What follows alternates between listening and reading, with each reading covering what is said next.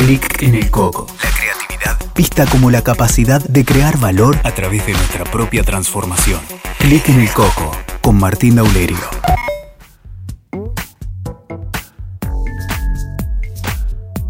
Hola, ¿qué tal? Bienvenidos a una nueva edición de Clic en el Coco. Hoy me doy un gusto por tener una persona acá presente que siempre me llamó la atención lo que hacía. Siempre quise hacerle una entrevista, eh, hacerle preguntas, conocer cosas que me llaman la atención sobre la creatividad. Y bueno, me parece que es una de las grandes referentes de lo que es el coaching, la creatividad y cómo la creatividad puede servir para la transformación y el crecimiento de las personas y las organizaciones. Tengo el agrado de tener presente a Mabra. Ella es la creadora de la técnica CREIN, una técnica de creatividad. Es coach creativa y una de las impulsoras de el movimiento de metacreatividad. ¿Cómo estás? Gracias Martín por la invitación. Eh, bien, muy bien.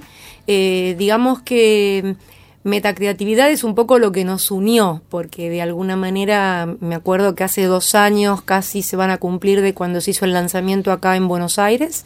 Yo te invité al evento que realmente fue muy lindo porque pudo venir David Sánchez Díez de, España eh, que él es un poco el, iniciador junto con Ismael y con Juan Pastor de, este movimiento y, tuvo la gentileza de agregarnos a varios de nosotros acá en Argentina, como a Churba, a Germán Castaño, y también pudimos traer a Claudia Wynn de, Chile, o sea que hicimos, eh, digamos, un, grupete, este, también vino gente de Uruguay, es decir, eh, tuvimos la suerte de, poder eh, cristalizar un poco y contarle un poco a la gente de Buenos Aires esto que es un movimiento que está en crecimiento y que es un poco la síntesis, casi te diría, de más o menos 20 años de gente que estamos trabajando, algunos un poco más, en creatividad e innovación y traspasando un poco no solamente las técnicas de creatividad, que no mucha gente conoce la gran cantidad de técnicas de creatividad que hay, para lo cual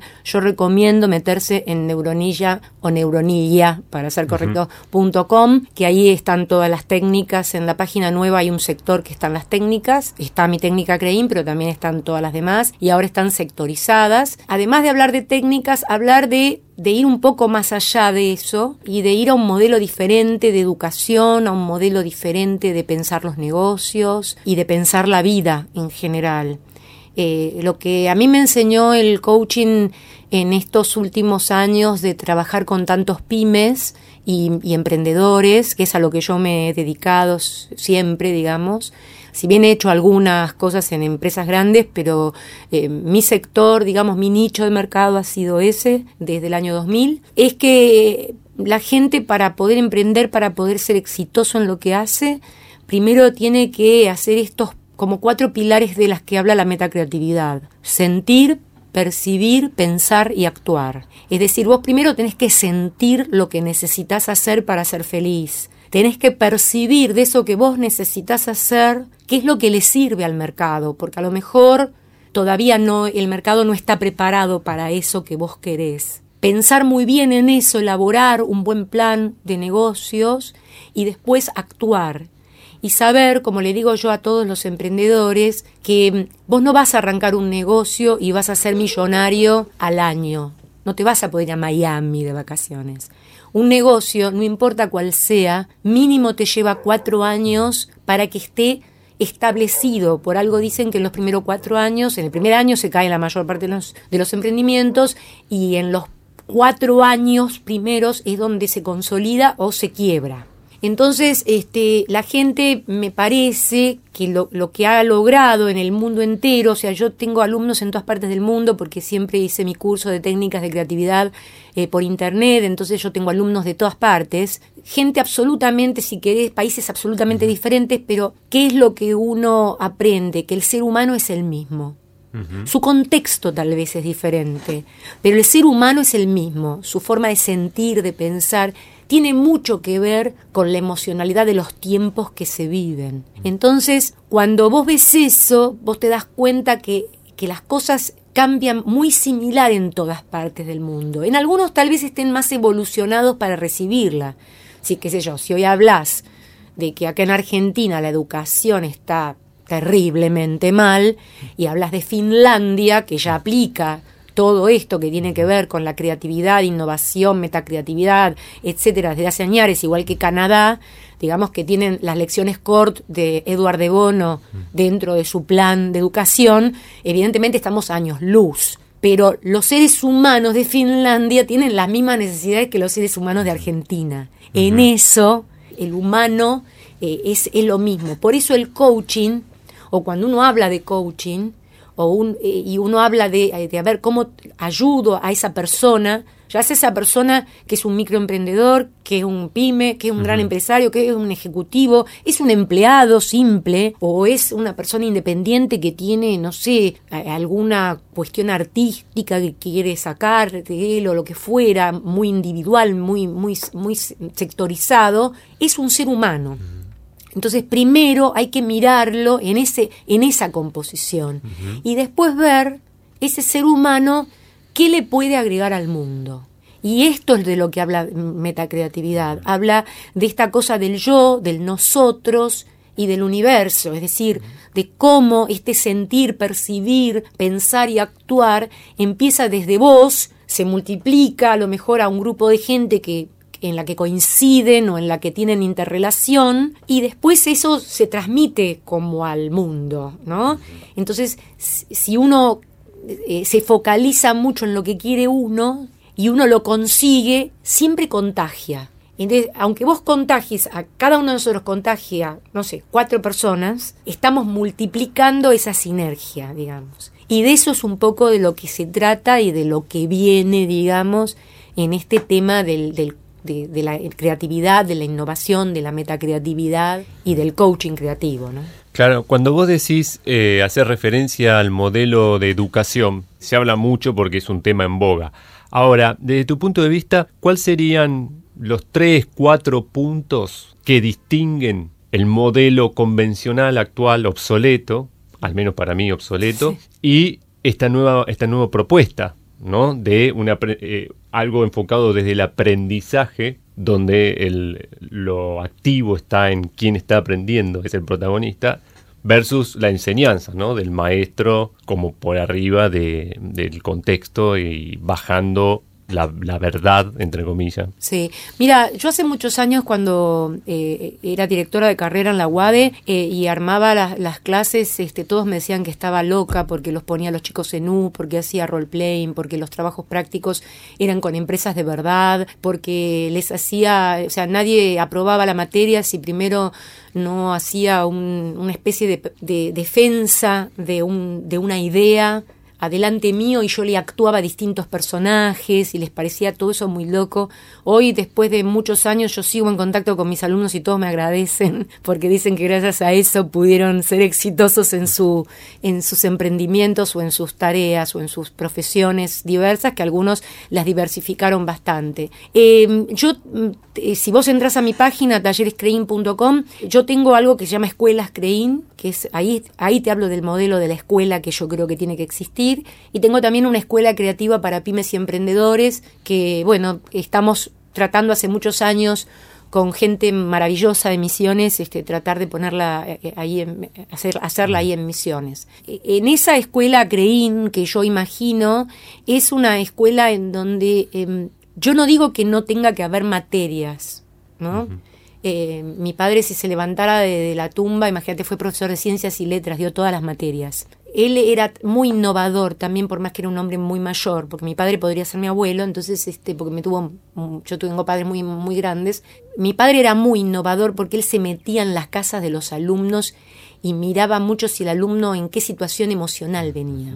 Eh, por eso yo digo que él fue como un avanzado en esto y por ahí me lo transmitió, digamos, por eso yo siempre tuve esa inquietud. A mí me parece que vos no podés ir a dar clase hoy cuando un chico viene con hambre o viene con padres que se pelearon o se mataron a golpes, este, o viene con una familia disociada en donde la madre le avisa que tuvo el hijo de otro y el padre le, aviso, le dice que tuvo la hija de otra, este, porque me parece que hay otras cosas que están antes. Me parece que primero vuelvo a lo mismo, primero está el ser humano y a partir de ahí podés construir. Vos lo que le tenés que enseñar al chico es a pensar Hoy en día, con internet, antes le decías anda a la biblioteca.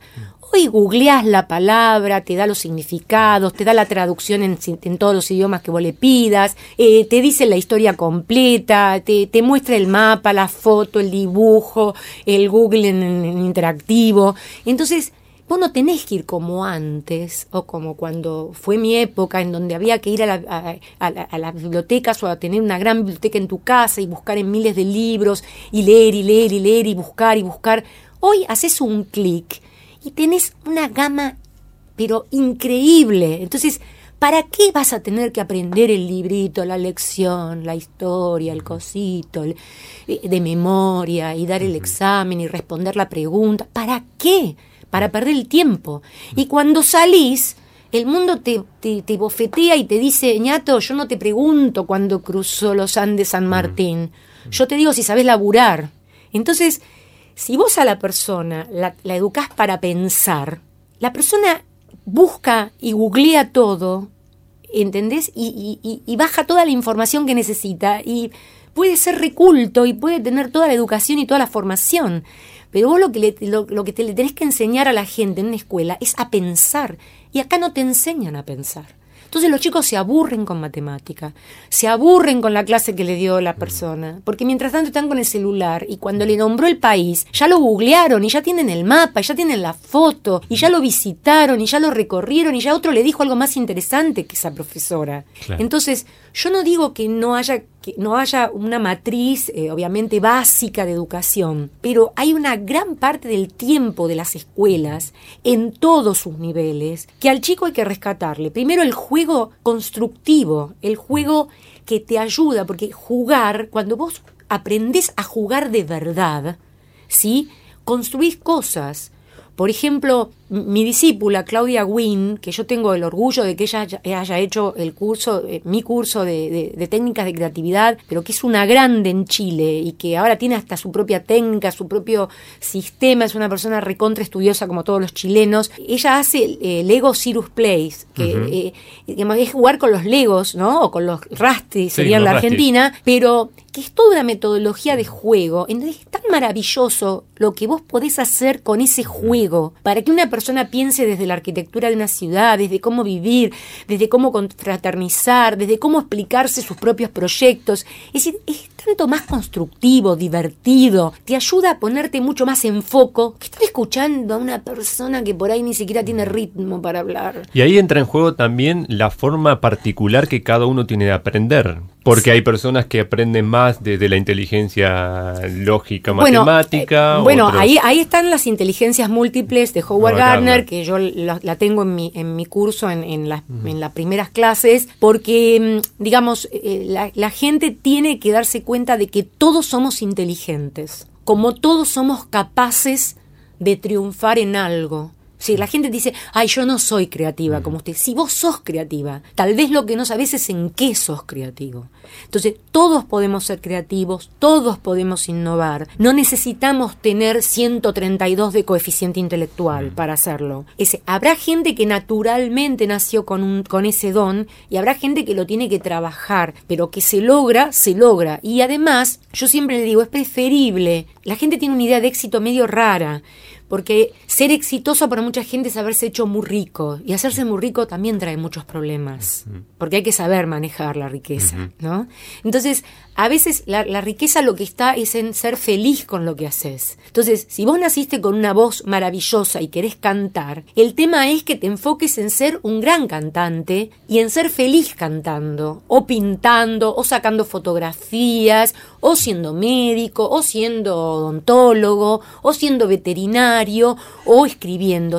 El problema de la gente es que se encasillan, la educación también te encasillan. Vos le, vos le decís, una persona le dice, digamos, a un docente, y yo voy a estudiar abogacía, y le dice, qué bien, yo voy a estudiar medicina, qué bien, yo voy a estudiar fotografía, ay, te vas a morir de hambre. Y a lo mejor es un gran fotógrafo. Y a lo mejor se llena de guita siendo fotógrafo. O no se llena de guita, pero vive regio haciendo lo que le gusta. Y sería un frustrado como un abogado.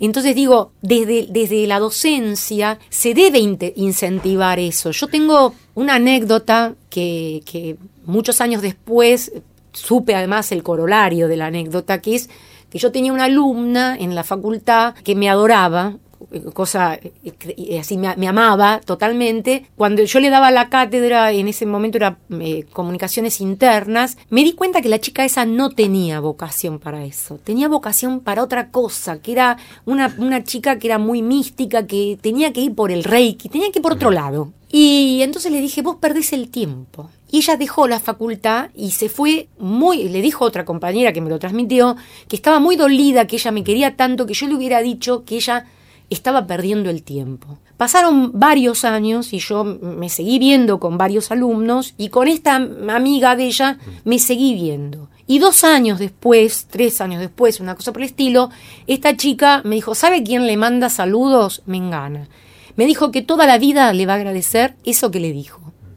Porque hoy es re feliz y hace eso que la hace feliz. Entonces digo, estas son las cosas a las que en la educación no hay que tenerle miedo. Y los profesores no suelen ser tan disruptivos como para decir eso. Y le haces un mal si vos no se lo decís. Porque yo le hubiera hecho un mal a esa chica si no se lo decía. Bueno, ahí en lo que vos decís, de alguna manera ilustra las habilidades blandas sí. de un profesor. Que, que, cuando vos contabas eh, los contextos así de, de personas o, o, chicos que llegan a la escuela pero no comieron el día antes o eh, se fumaron una discusión, a veces violenta entre los padres, eh, si el, el, profesor, el maestro o el docente, ¿cómo aborda eso? ¿Desde qué lugar? Está capacitado para abordar ese tipo de, bueno, de situaciones. Eh, lo que yo hablo en las escuelas creativas es, es, formar al docente como coach. Yo no creo más en el docente. Uh -huh. Yo creo que la diferencia entre un docente y un coach frente a un aula uh -huh. es que el coach percibe que vino ese chico y ese, a ese chico lo ayuda de, a, a expresar lo que le pasó y a que todos juntos le encontremos un lugar positivo a eso que le pasó y todos aprendamos de eso. Y esa es la mejor clase de ese día. Y en esa clase, si a vos te da como, como, como, porque tenés ese, porque tenés la experiencia para poder ser coach frente a ese grupo de chicos o de adolescentes o de adultos, si vos podés rescatar eso que trajeron de la calle y uh -huh. llevarlo, terminás aplicándolo uh -huh. en la clase que tenías en el día. Lo que pasa que es un, es un ejercicio muy potente para ese docente, que hoy simplemente va con, ah, yo hoy tengo que enseñar regla de tres simple.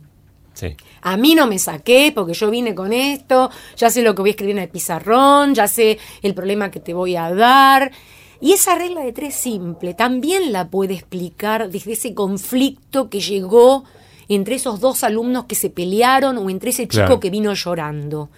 Pero lo que pasa es que denota un esfuerzo de sensibilidad, de atención, de percepción, que a lo mejor no sé si todos los docentes tienen ganas de hacerlo, pero el docente que se necesita para que la educación cambie es ese que yo te digo, no es este otro. Yo escucho en lo que vos decís eh, a un docente o un profesional declarándose aprendiz, Claro, claro. porque en el desafío este que planteás es salir del automático, salir de lo que Claro. sé y abrirme a la posibilidad de co-crear con el otro y Claro. de que aparezca Bueno. una solución innovadora, superadora. Bueno, de, de eso se trata.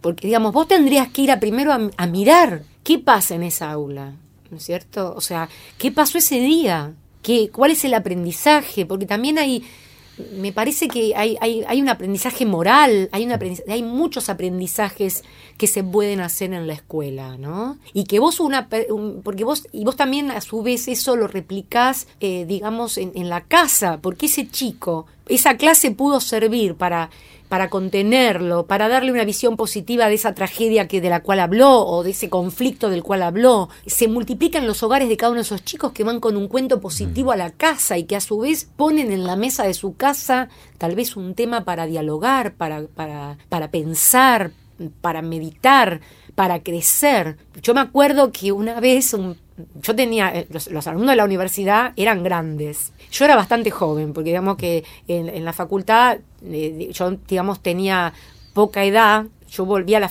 yo me recibí a los 21 en la UADE.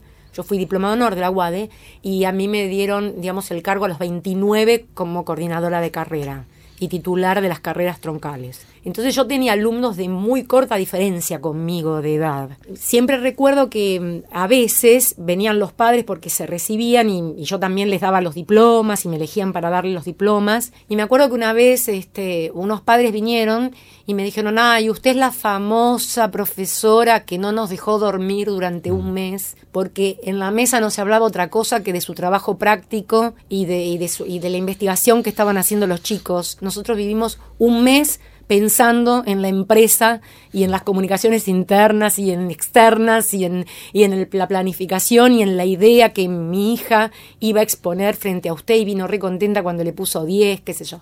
Entonces vos decís, bueno, esa familia pensó toda junta en un proyecto. Y eso tiene un valor agregado terrible. Porque eso también al padre le habrá hecho pensar en su trabajo, la hija le habrá enseñado algo de todo eso que le contaba para ver si ellos opinaban de que estaba bien escrito o de que era interesante. La madre también habrá pensado algo, sus hermanos. Entonces, yo no sé si hoy los chicos van y cuentan algo de la escuela. Me parece que no. WeToker. Sumamos las partes. Yo hago muchos talleres creativos. Y para emprendedores y microemprendedores eh, para reinventarte creativamente, para pensar en tus negocios o para pensar en tus profesiones. Y la satisfacción más grande que tengo es que siempre la gente, cuando yo le mando el resumen, después me contesta, me dejó pensando, se lo conté a mi hija, se lo conté a mi marido. Mi marido me dijo, qué bien que viniste, o, o, mi hija me dijo, qué buena idea, mamá, o, o mi madre me dijo, che, qué bárbaro, sigamos pensando por ese lado, ¿no? Y me parece que esto es, eh, es lo que importa. No que digan, ay, qué bárbaro que habló, qué bien que habla esta mina, qué inteligente que es, ay, qué bonito lo que me... Ay, qué bárbaro, le aplaudí de pie. O sea, no, no, me parece que, digamos, hay que salir de eso, digamos, eh, y hay mucha gente que va a dar talleres, conferencias, y está buscando solamente que le griten bravo, y que no está mal, digamos, eh, pero, eh, porque está bueno si habló y si algo, pero además tiene que dejar algo que cada uno individualmente se lleve, y que eso que se lleve de verdad le sirva para algo. Claro. ¿Y qué importancia tiene en este modelo la pregunta. La pregunta y la repregunta. Porque, mm, eh, digamos, eh, lo que te pasa a veces cuando vos eh, haces una técnica de creatividad, cualquier técnica que elijas de hacer, desde la más simple hasta la más compleja, es que vos, si no le preguntás qué le pasó o qué está pensando en ese momento, es como que el ejercicio no sirve. Muchas veces, o sea, a mí me gusta hacer talleres con poca gente, pero la realidad del mercado es que muchas veces te convocan para talleres de, mucha gente. Y poder hacer participar a mucha gente también nos ha hecho a las personas que, que damos este tipo de, de disertaciones ingeniarnos para llegar mm. a la mayor cantidad de respuestas posibles, digamos, y de participación posible. Entonces hay muchos juegos nuevos que hemos ido inventando y que nos hemos ido traspasando entre, entre colegas este, para poder hacer participar. Pero lo bueno es que siempre la gente opine y, y preguntarle, ¿qué te pasó? ¿Vos qué viste? Y el que estaba afuera, ¿qué vio? y que se diga y que se anote, ¿no? En creatividad se dice que es fundamental escribir lo que se dice para poderlo releer y repensarlo. Porque, digamos, yo siempre digo que algo tiene que quedar escrito. Por eso cuando yo termino cualquier actividad, yo siempre hago un resumen y lo mando por mail. Mm. Porque eso te permite que algo de lo que se dijo, vos puedas releerlo, repensarlo, y ahí viene tu repregunta, tu, tu repensamiento o que le puedas agregar algo más. Digamos, la pregunta es fundamental y la pregunta en el docente es fundamental y que permita preguntar al alumno. Yo conozco docentes a los que los alumnos no le pueden preguntar nada. Sí. Nada. Tradicionalmente el, alumno que tenía toda la respuesta era el felicitado y el que hacía preguntas era como el rebelde. Sí, no, entendió nada. No, entendiste. no entendiste. Dos veces te lo expliqué. Yo siempre digo que cuando no te entienden, el problema sos vos. Vos tenés que explicarlo de un modo hasta que todos te entiendan. Y si no, lo tenés que agarrar a ese que no entendió que por algo debe estar bloqueado y tenés que hacer algo con ese. O sea, hacerte cargo, hacerte responsable de esto O que no está inventar algo. Claro. O inventar algo para ese. A lo mejor a ese se lo tenés que decir cantando. Es decir, entonces, o se lo tenés que decir dibujando. O sea, porque evidentemente si se lo explicaste dos, tres veces y no te entendió, bueno, puede ser que tenga un problema. Puede ser que tenga una distracción o algo, pero tenés que buscar y al contrario, me parece que tu desafío es que te termine entendiendo. Y esa es tu máxima felicidad, porque el, el superdotado que te entiende todo, la verdad que es como elemental, que cualquier cosa que digas ya lo sabe. ¿Y cuáles son las cosas que normalmente en el cotidiano nos alejan de la capacidad de ser creativos? Y básicamente el, el- el dormirte en los laureles, eh, el, el estar en una zona de confort, de comodidad, el querer que te regalen todo, que te caiga todo del techo, el, no tener la idea del sacrificio. O sea, la vida es esfuerzo y es sacrificio. O sea, la vida no es fácil para nadie, porque yo siempre digo, todo el mundo tiene su cruz o tiene su cosa entreverada. Hay gente que vos la ves y vos ay, qué vida maravillosa que tiene. Yo te aseguro que cuando lo coacheás y te pones a hablar, algo malo le, le pasó en la vida o algo malo tiene en el medio, pero por ahí no lo muestra o no es lo que está exhibido. Entonces, me parece que todos sabemos, todos tenemos algo, un talón de Aquiles, tenemos eh, al- al- algo conflictivo con lo que nacemos, algo que no vino bien.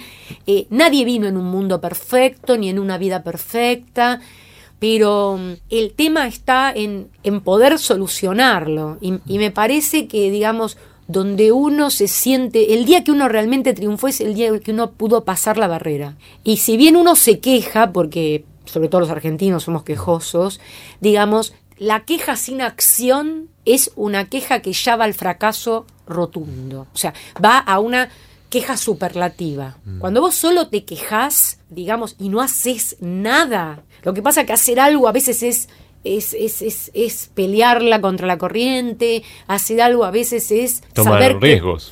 to- por supuesto, tomar riesgos, eh, y o a veces es ir contra la corriente de una manera en donde te van a llamar loca o te van a decir que estás equivocada. Pero lo que pasa es que en vez de importarte ese que dirán, te tiene que importar tu seguridad. Yo eh, hoy justamente le, le decía a una, a una persona que, que- que me pedía consejo que vos para vender tenés que venderte primero a vos misma y para poder vender algo tenés que creer en lo que estás vendiendo. Cuando vos crees, eh, aunque la gente piensa que eso que le decís sea muy loco, la dejas pensando. Y con el tiempo te van a dar la razón. Y digamos, vos vas por ese con el tiempo. La gente a veces quiere mucho la inmediatez. Y me parece que a veces los procesos, a mí me lo ha enseñado la vida, yo tengo 58 años, y a mí me ha enseñado que yo tardé muchos años en ver que en todas partes salía creatividad e innovación, que yo tardé muchos años en que hablaran de coaching, yo tardé muchos años en que hablaran de que la mejor educación era la de Finlandia y Canadá. Es decir, yo tardé muchos años en que me dieran la razón. Y si vos me googleás y vas para atrás en mi blog o en, o en mis escritos de hace 15 años atrás, vas a ver que lo que dije es lo que pasa ahora o lo que están diciendo que tendría que pasar. Es decir, si yo en ese momento lo hubiera dejado de decir porque la gente me miraba como, oh, no sé, medio raro lo que dice, o no sé si será, me tendría que haber callado. Y me parece que me hubiera equivocado porque... eh, digamos, cuando yo dije que me iba a dedicar a pymes y emprendedores, todos me miraban y me decían, ¿y quién va a tener plata para, digamos, para eso? Y sin embargo hay pymes que son tienen mucho más dinero que una multinacional, ¿no? Pero la gente lo mira y dice, ay, no, tiene un comercio chiquito. Como si esa persona no necesitara algo o no tuviera dinero como para... Esa persona tiene mucho más dinero y encima no le tiene que pedir permiso a nadie, porque es el dueño. Es decir, mientras que en una multinacional tenés que pasar por un montón de sectores para que te contraten. ¿Y cómo crees que operan los prejuicios y las creencias contra nuestra creatividad? Y es mucho, mucho. Eso se nota mucho cuando vos vas a distintas ciudades un poco más conservadoras que otras. Se nota muchísimo porque mm, eh, de lo cerrada que sea la gente, Pero en eso tiene que haber una, a ver, ¿cómo te explico? Yo siempre digo que Misiones es la provincia más emprendedora y, y más femenina de toda la Argentina. ¿no? Hay mucha mujer sola, luchadora, emprendedora. Las misioneras viven riéndose y yo siempre digo, pobres, no es que están en, son millonarias, nada, son, tienen humor, tienen, tienen como ese calor de la tierra colorada, ¿no? Y son gente muy cálida y muy trabajadora. Pero hace 20 años que hay muchas mujeres que luchan en red y se ayudan entre sí. Entonces, para para batir creencias y para empoderar a la gente, vos tenés primero que trabajar muchos años. No es, no lo vas a lograr en uno, dos, tres. Es, son décadas. ¿Sí? Y además lo tenés que hacer en red. Entonces, cuando vos empezás a, eh, eh, se empieza eh, a convencer a más de uno, a dos, a tres, a diez, a una, a una comunidad, ahí empieza el prejuicio a caerse. ¿No? O sea, yo me acuerdo que en los primeros talleres que yo fui a hacer a misiones, a la gente le decían, vení que viene una señora de Buenos Aires que eh, va a hacer- un taller creativo. Y yo a la gente le decía, bueno, le daba papel y lápiz, le pedía que le dieran papel y lápiz para escribir. Y le decía, bueno, vamos a hacer una técnica de creatividad de Eduard de Bono que se llama Provocaciones al azar. Yo les voy a poner una palabra, perro. Díganme cinco adjetivos calificativos de perro. Y la gente me miraba y se empezaba a reír. Como diciendo, yo vine acá para que esta señora me pregunte cinco adjetivos calificativos de perro. Y entonces costaba que te dijeran algo más que eh, cariñoso, fiel, leal, que- Sí, claro. ¿no? O sea, el típico, hasta que alguno decía pulgoso o decía, o sea, alguno sumaba Iba un, poco poco más iba un poco más. Y entre todo eso que escribíamos, que terminaban siendo como 50 adjetivos calificativos, después íbamos a la necesidad, digamos, o a la consigna que nos habíamos puesto, que por ahí es necesito emprender, y yo les hacía relacionar ese, ese leal con, con emprender, que tenía que ver, y algunas personas se daban cuenta que todo lo que habían dicho del perro, lo habían dicho de ellos. Porque el inconsciente habla más allá de lo que vos tenés de prejuicio. Entonces, eh, digamos, cuando la gente se daba cuenta de eso, hacía un clic y al ejercicio siguiente el prejuicio se había ido. Ese perro, que después se los había tachado, el perro nos habíamos olvidado del perro, Ujú. les había dicho, olvídate del perro, quedémonos con que dijiste que el perro era lindo. ¿Qué tiene que ver lindo con necesito emprender? Y a lo mejor necesito emprender algo lindo, algo que me haga bien a mí, que me, o sea, tenía otro significado, pero para poderlo decir, para poderlo, y es tan relajante poder pasar esa barrera. Y cuando la pasás, los prejuicios se te empiezan a caer. Pero te vuelvo a repetir, es un trabajo, Trabajo. muy lento. Ahora, tenés gente después de tantos años que, no sé, que, que saben que voy y se tiran de cabeza a ir al taller y por, por supuesto que ya no hago más el perro, porque, este, hago otras cosas, pero digo, yo a veces le decía, no vuelvas porque voy a hacer lo mismo de la otra vez. No me importa, decía Mabra, porque yo vuelvo y yo sé que hoy estoy diferente y, y aunque sea el mismo taller, yo sé que voy a pensar diferente. Entonces, esa persona ya rompió el prejuicio. Ni siquiera le importa que sea el mismo ejercicio. Sabe que con el mismo ejercicio el resultado va a ser otro o va a crecer sobre su resultado. Que vos a una persona le des un palo de escoba, ¿no es cierto? Y con el palo de escoba le digas, hace algo. Me pasó en un taller de, de, de una expo mujer en un lugar divino que se llama Santa Ana, en, en- un lugar maravilloso que tendría que tener un éxito terrible a nivel turístico en Misiones. Porque es un lugar excepcional, excepcional para hacer talleres, excepcional en naturaleza, porque eso también te abre la cabeza, o sea, no, no estar en cuatro paredes Es- estúpidas, es- ¿viste? Sino que mirar otro Eh, tipo claro. de cosas también te abren la cabeza. Y darle un palo de escoba a una persona y decirle, bueno, a ver, ¿qué haces con el palo? No es palo de escoba, ¿qué es para vos? Y una, y una persona la veas que se pone a remar, ¿no es cierto? Y uno le pregunte, ¿y esto qué significa? Y que te digan, no sé, y que de afuera le digan, date cuenta, estás remando. O sea, estás remando en la vida. Y, si, y que con algo tan simple pueda decir tanto, y vos digas, ay, bueno, pero qué tonto, ¿de qué le puede servir? De darse cuenta. Sí, eso lo que decís vos es, es muy. Es muy habitual el querer los resultados como muy rápidos o saber el tip o la receta. Pero podemos saber la receta, pero después está el proceso de cocinarla. Claro. Y eso es lo que hace que la torta o la comida esté hecha. Eh, y esto que, esto, otra cosa importante, lo del inconsciente, ¿no? Porque lo relaciono con lo de Jodorowsky, de que el inconsciente aprende, escucha por medio de las metáforas, la metonimia, ¿no? Del lenguaje normal. Entonces, pasa a veces con algunos clientes que por ahí tienen algunos como objetivos algo con las relaciones, ¿no? O con la relación de pareja o la relación o por ahí no tienen pareja. Entonces, bueno, ¿qué tengo que hacer? Eh, bueno, salir a encarar tipos o, chicas, no sé. Hagamos algo que tenga que, que sea una meta acción, digamos, no una acción directa sino algo que te saque de la, lo lineal, de lo que siempre haces, de comenzar a, explorar esto que es más sutil, ¿no? Más bueno, metafórico. Esto como dice Einstein, si haces lo mismo no vas a obtener otro resultado. Es decir, si no, si no salís de eso, es decir, si vos no, no probás otras cosas, ¿no?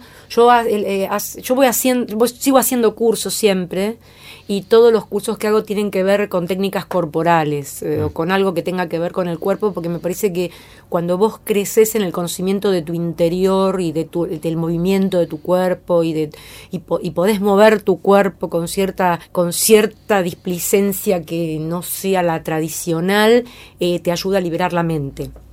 Entonces yo hice un curso en la Universidad del Salvador de técnicas corporales terapéuticas y ahí tenés eutonía, tenés Feldenkrais, este, tenés gimnasia fedora que yo ya había hecho antes. Y cuando vos haces este tipo de técnicas eh, así como las visualizaciones creativas que están dentro de, la técnica Crein, la visualización creativa y todas estas técnicas corporales están dentro de Crein. Eh, digamos, vos lo que descubrís es que a veces a una persona cuando le pones música o no, eh, pero la haces que se mueva, la persona con el cuerpo te dice, resuelve todo lo que no te puede resolver con la palabra, porque en este interior está todo. Lo que pasa que no, lo, no, le, no le permite, por prejuicio, tal vez como vos decías antes, o por, eh, o por educación, por baja de línea, no le permite expresarlo en toda su potencialidad. Entonces, cuando vos aprendés a hacer foco, a reconocerte, a quererte, a aceptarte, a verte en toda tu potencialidad desde tu interior, a recorrerte por dentro, a no tener miedo de mirarte de adentro hacia afuera, ¿no? Vos cambiás, digamos, el, modo de de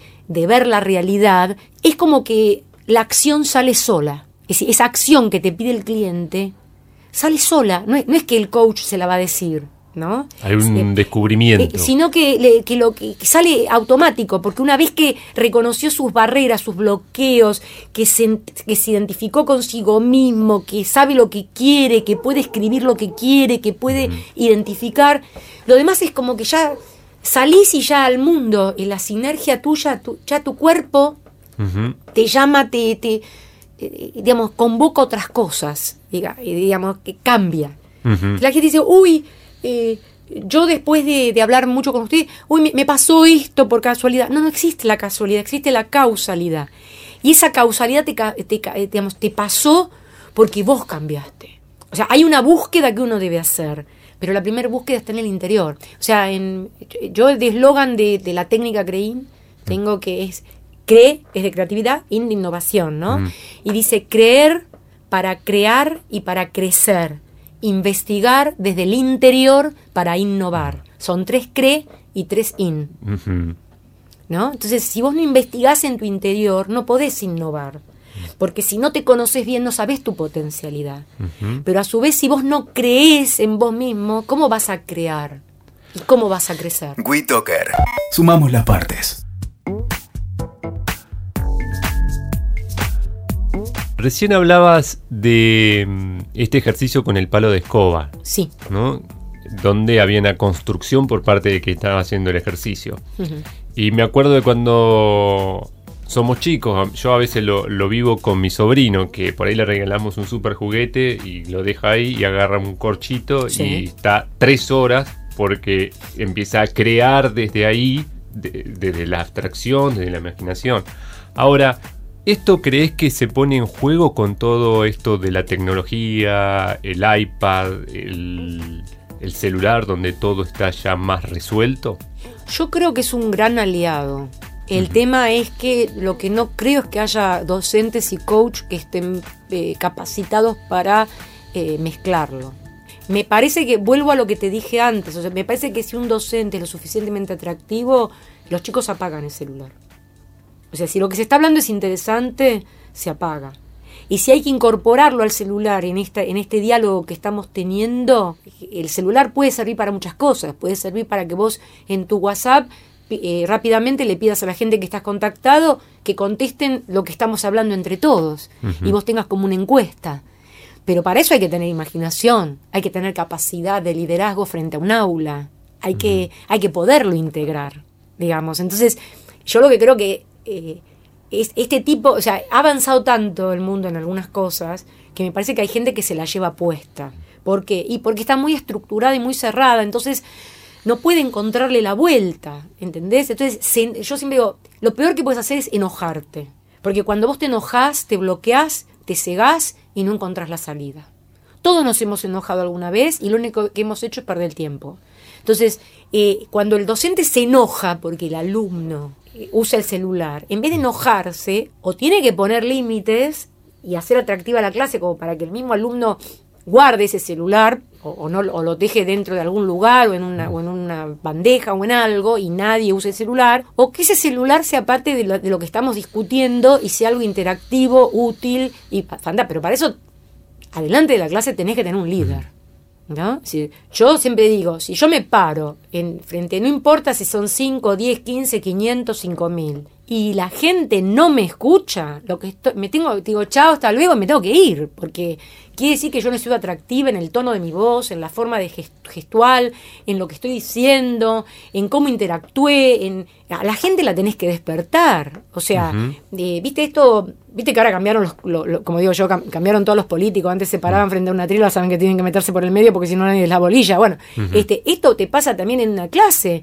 Vos tenés que caminar o sea, yo odio cuando me dicen un taller en un auditorio, le digo, no, ¿viste? O sea, abrime un pasillo, poneme un inalámbrico. Porque, digamos, tenés que poder entrar y, conectarte. Vos le tenés que alcanzar, o vos tenés que decir, a ver, vení, vení, vení, y, tocar a la gente y acercarte y, hacerla. Pues si no, la gente está como sentada ahí, como, como durita, como, ¿viste? Y la atención se pierde más allá del celular. Se pierde por las preocupaciones, por, por los problemas mentales, por, por las cosas, lo, que, lo que estamos aturdidos con las necesidades, con los problemas. Con... Entonces, digo, el que está delante hoy tiene que ser como un gran artista, como un gran prestidigitador, como una persona que tenga múltiples recursos. Mm. Yo siempre digo, a todos los docentes les aconsejo hacer teatro, impostarse la voz, porque no hay nada peor que una persona que tiene una papa en la boca y no le mm. entendés lo que te está diciendo. Em, siempre digo que tienen que tener recursos, o sea, que dentro de sus habilidades, si sabes cantar, dibujar, bailar, no sé, algo que en algún momento distraiga y en algún momento a ese público que tenés lo tenés que hacer levantar, gritar, eh, mover.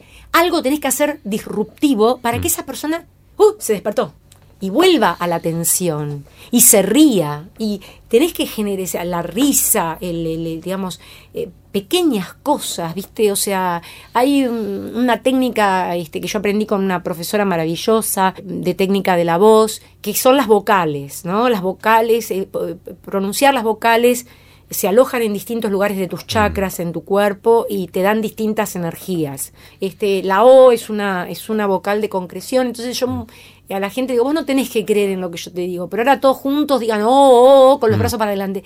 La gente se, se ríe, se divierte, y después las, las ves por ahí al otro día, porque, porque a lo mejor es, es un lugar, es un, es un evento que tiene varios días, lo que sea, y pasás y todos dicen, oh, oh, oh, Maura, fui a mi casa y le dije, y todos hicimos, oh, oh, oh, para concretar, y por ahí, o sea, me tenían que llamar y me llamaron, tenía razón. No es que lo era mágico, pero digo, le dejaste algo para generarle algo positivo adentro, para dejarle algo, no sé. Movilizar algo. Movilizar algo, ¿entendés? Mm. Que es chiquito, que parece mm. tonto, que parece insignificante, pero que a veces le levantó el ánimo. Y solo levantarle el ánimo hace que cambie.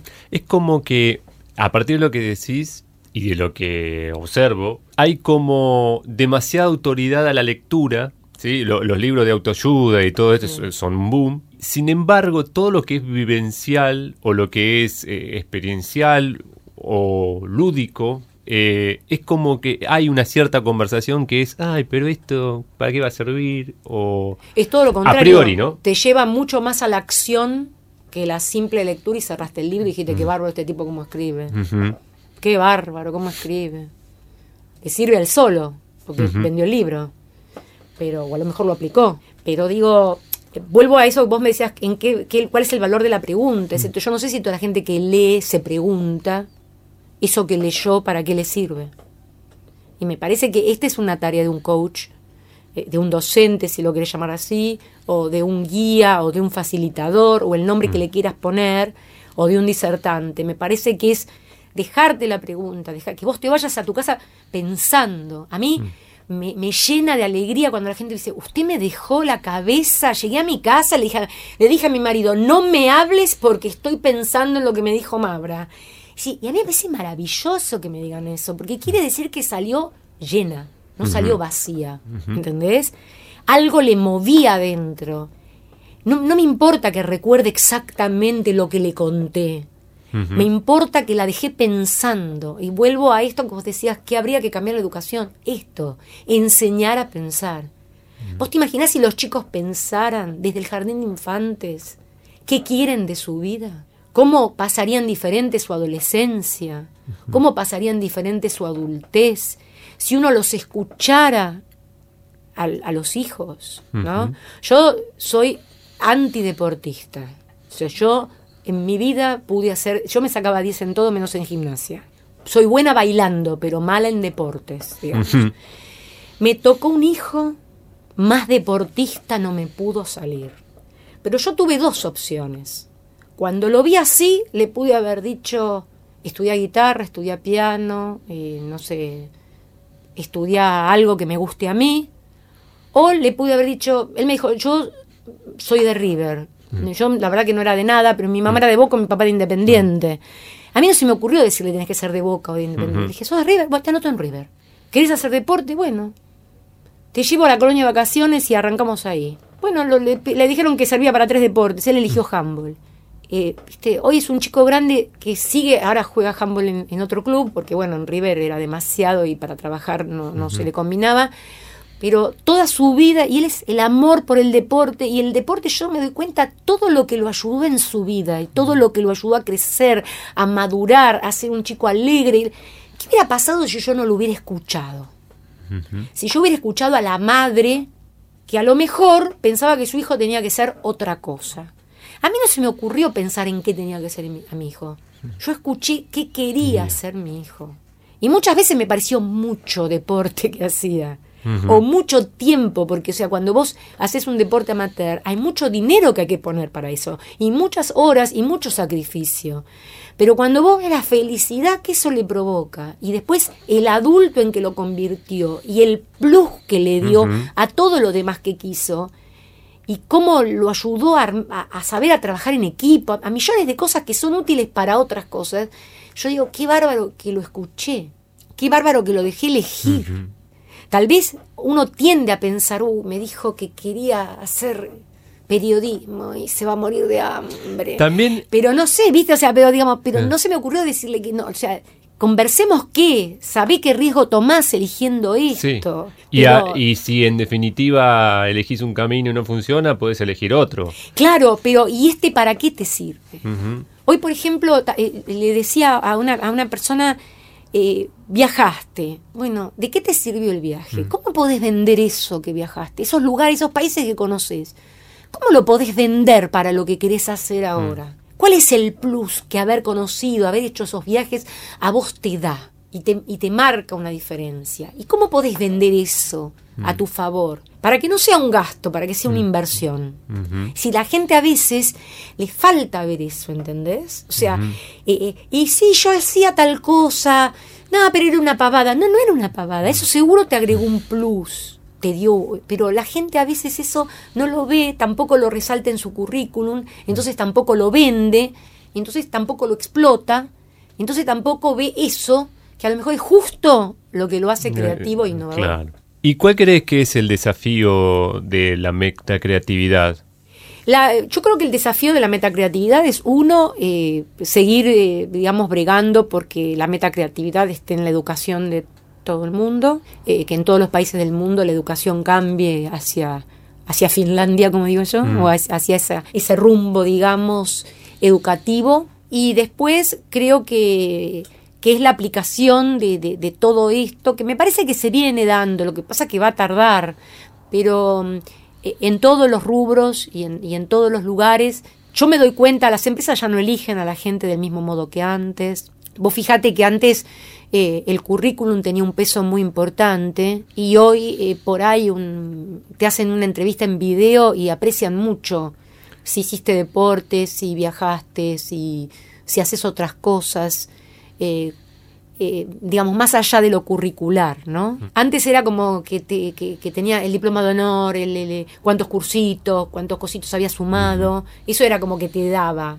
¿no? Después venía el psicotécnico, Sí. ¿eh? y te tenía que dar bien, pero Claro. digo, te, pero te sumaba como, ¡ay, mira todo lo que escribió, todo lo que Sí. publicó, todo lo que... ¿no?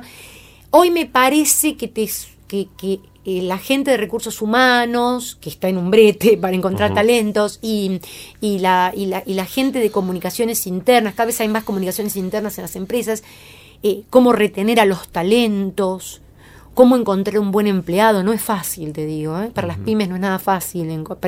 Faltará empleo, pero gente, gente talentosa no te creas que, que abundan en algunos rubros, ¿no? Este, y entonces, poder encontrar todo eso, viste, tiene mucho que ver con esto de, de la metacreatividad, del, del, del pensar, eh, del sentir, del percibir, del actuar y de, y, y de este empezar desde el yo para el nosotros y para la comunidad y para el universo. Y mm, me da la sensación que hacia ahí va el mundo. En algunos lugares irá más rápido, en otros más lento. De lo lento que vaya nos irá peor o mejor. Eh, pero me, me parece que, eh, que en el mundo tarde o temprano la gente termina, eh, digamos, en, esto. ¿Y cuál es el desafío próximo de Mabra?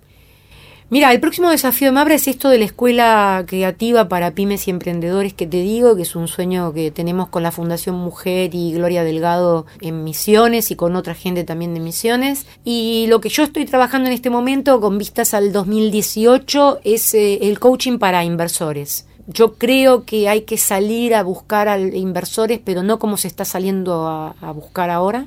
Yo creo que hay que salir a buscar inversores pymes, no multinacionales. Creo que hay que ir a buscar inversores pymes que necesiten materia prima que acá abunda y que tengan el know-how para eh, agregarle valor a esa materia prima, pero que ya estén saturados en su lugar de origen y que acá está todo por hacerse y que acá hay mucho campo fértil para millones de cosas, desde energías renovables hasta, no sé, fábricas de mermeladas, como digo yo. Me parece que acá hay mucho potencial desperdiciado y me parece que hay muchas partes en el mundo sobresaturados, con, con falta de espacio y con falta de, de, de- de materias primas que ya no abundan y, y me parece que eso hay que salir a aprovecharlo, pero me parece que hay que salir a aprovecharlo desde un lugar del uno a uno. Es decir, a ver, yo me voy a un lugar, este lugar está buscando que alguien ponga una fábrica tal cosa, voy a otro lugar y digo, mira, acá se te ofrece esto, vos qué sabes, y más personalizada esa búsqueda. ¿no?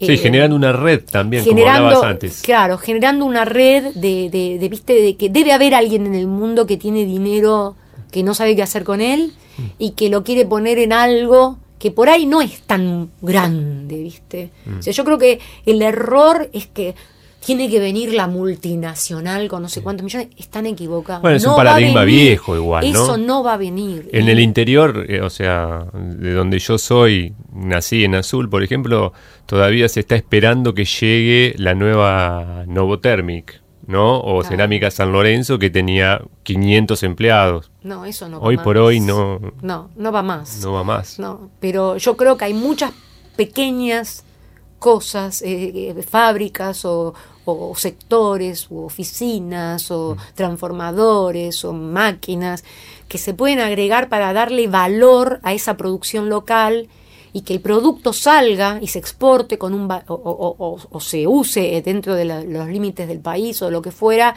con un valor agregado que seguro te va a dar ganancia. Entonces me parece que ese es el trabajo y me parece que las técnicas de creatividad e innovación ayudan, que esta mirada disruptiva, que esta cosa de pensar la vida desde otro lugar ayuda y bueno, en eso estoy trabajando para el 2018. Ok, Mabra, fue un placer tenerte en Click en el Coco. Estuvimos hablando con Mabra, coach creativa, fundadora, creadora de la técnica CREIN de creatividad justamente. Eh, ¿Cómo te pueden encontrar en Eh, redes? Me pueden encontrar en tallerescrein.com y en todas las redes estoy como Mabra o como Mabra Crein. Eh, estoy en Twitter, estoy en Facebook, estoy en Instagram, estoy en, todas, en LinkedIn, estoy en todas partes. En las redes. Y si no, me buscas por mi nombre y apellido completo, María Beatriz Ruiz Alonso, pero como Mabra o como Crein me encontrás en todas las redes. Bueno, ahí tienen cómo contactar a Mabra si requieren de sus servicios. Mucho gusto, fue un placer tenerte, no te conocía, eh, la entrevista fue una excusa, creo que válida y, y valiosa para saber de vos. Bueno, muchas gracias Martín, realmente muy, muy bien y me parece bárbaro poder difundir así a través de, de internet este tipo de cosas. Gracias. Escuchaste Clic en el Coco con Martín Daulerio.